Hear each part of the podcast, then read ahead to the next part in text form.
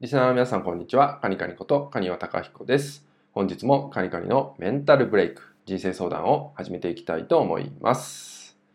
本日いただいているご相談は、いつも一人で頑張っているような気がして辛くなることが多いです。誰も分かってくれないように感じてしまいます。どのようにすれば周りの人たちが助けてくれるような自分になれるでしょうかといったようなご相談となります。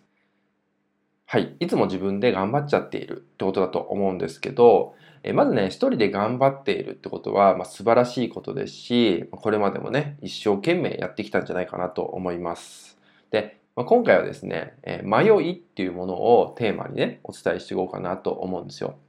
えー、人に、まあ、助けてほしい、協力してほしいっていうね、思いがあるときに、まあ、あなたの頭の中で、まあ、一つの迷いっていうのがあると思うんですよね。どうしたら周りが助けてくれるのかとかね自分一人ばっか頑張っちゃってるっていったような、まあ、悩み迷いっていうのがね、心の中に生まれている。で迷いってすごくね面白くて迷いっていう、まあ、一つの感情がありますよね。この迷いっていうものは実は言葉にしないと伝わらないんですね相手には。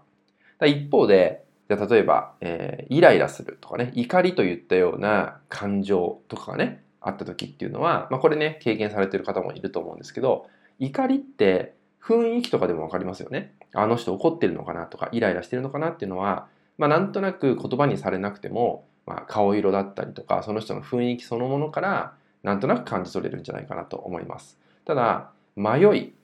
ていうね、その感情、これはですね、伝えないと受け取ってもらえないんですよ。この人迷ってんのかなとかって言ったようなものって意外と雰囲気だと分かりにくい。なんでかっていうと、これは一つ自我意識っていうものだからなんですよ。